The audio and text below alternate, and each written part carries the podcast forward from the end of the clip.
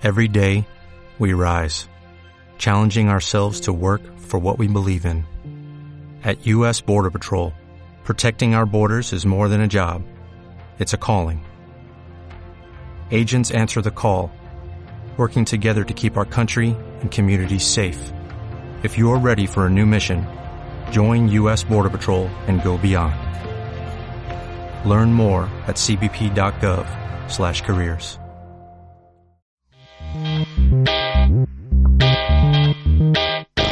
Bienvenidos a un nuevo episodio de Disaster. Hoy no os traigo un análisis en formato podcast, no. Hoy os traigo algo jugoso, algo que estoy seguro que muchos de vosotros no conocéis y me he dicho, ¿qué narices Javi? Vamos a por ello. Poneos cómodos, preparaos para pasar un buen rato porque da comienzo Disaster.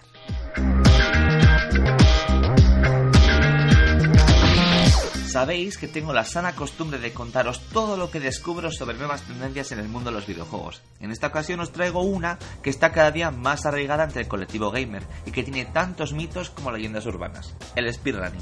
No os lo esperabais, ¿verdad que no?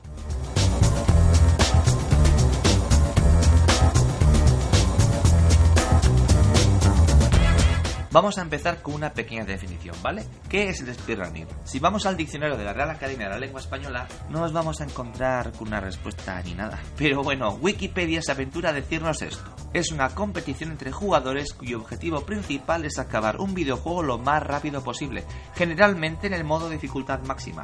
Los speedrunners utilizan la mayoría de bugs del motor del juego, así como glitches para tomar atajos y tardar menos tiempo.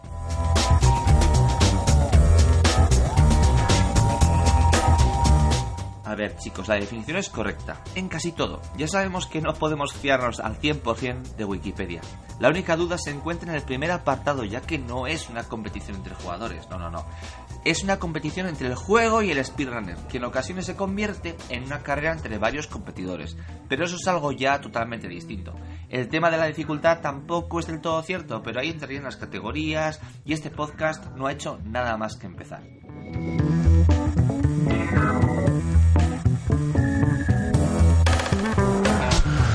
A simple vista parece bastante sencillo de entender, ¿verdad? Pues ya os puedo asegurar que es muy difícil de practicar. Hacer un speedrun no es solamente utilizar los glitches del juego, no es solo correr como un loco sin acabar nada de lo que ofrece el juego, no. Esta actividad tiene muchos factores que a ojos de un jugador habitual pueden pasar totalmente desapercibidas. El conocimiento que se tiene sobre el juego es total.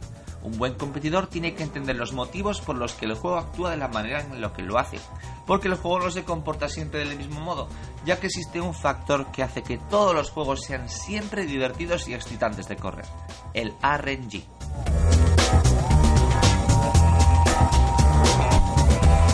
Este concepto se escucha en todos los speedruns que existen en la actualidad, incluso en juegos como Tetris. El Random Number Generator es un término que ha terminado con tantas runs como veces Mario ha saltado sobre Gumbas. La función que tiene la RNG en el juego es la de cambiar los niveles de manera aleatoria e inesperada para el jugador. Gracias a este concepto cada partida es completamente distinta y hace que cada carrera sea un reto, a diferencia de lo que mucha gente cree. El jugador tendrá que realizar las estrategias de la manera más adecuada posible y a su vez va a tener que adaptarse a lo que le ofrece el título para que se pueda terminar de la manera más rápida posible. Pero no siempre será un éxito. De hecho, el 90% de las carreras no acaban en récord personal. De hecho, muchas ni finalizan.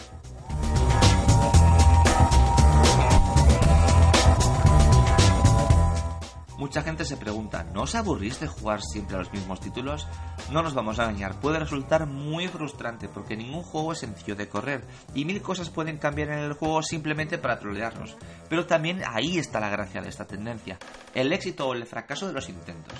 Una vez que el speedrunner consigue mejorar su tiempo, la sensación que recibe y transmite al espectador es realmente indescriptible.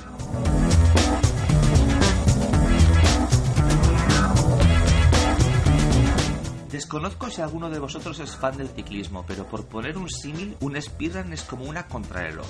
El ciclista tiene que vencer su tiempo y no hay lugar para que el participante descanse, porque si lo hace será penalizado con un tiempo que le resultará imposible de recuperar. Esto mismo le ocurre al speedrunner. Si comete un error en el juego, por muy pequeño que sea, su tiempo se verá afectado de manera muy notable. Hay muchos tipos de speedruns. Glitchless, que es pasártelo de la manera más rápida posible, sin usar esas pequeñas ventajas que te dan los glitches. Any%, que es pasártelo de cualquier modo. 100%, que es terminarte el juego de manera completa. Y otras muchas categorías. Todas divertidas e interesantes. Y sobre todo un reto para el jugador y un deleite para el espectador. Otro de los misterios del speedrunning es, ¿se puede hacer de cualquier juego? Y la respuesta es bien sencilla, sí. Todo juego que exista puede realizarse como un speedrun. Hay glitches, hay estrategias y mil modos de preparar la carrera, pero ningún competidor reaccionará al juego del mismo modo. Otra de las preguntas que se hace el mundo jugón sobre el speedrunning es la pregunta mamporrea de ¿hacéis trampas? Y la respuesta es no, no hacemos trampas, utilizamos fallos del juego para nuestra ventaja, que es muy distinto. No hay códigos, no hay uso de cheats, solo está el jugador, su conocimiento sobre el título y su habilidad.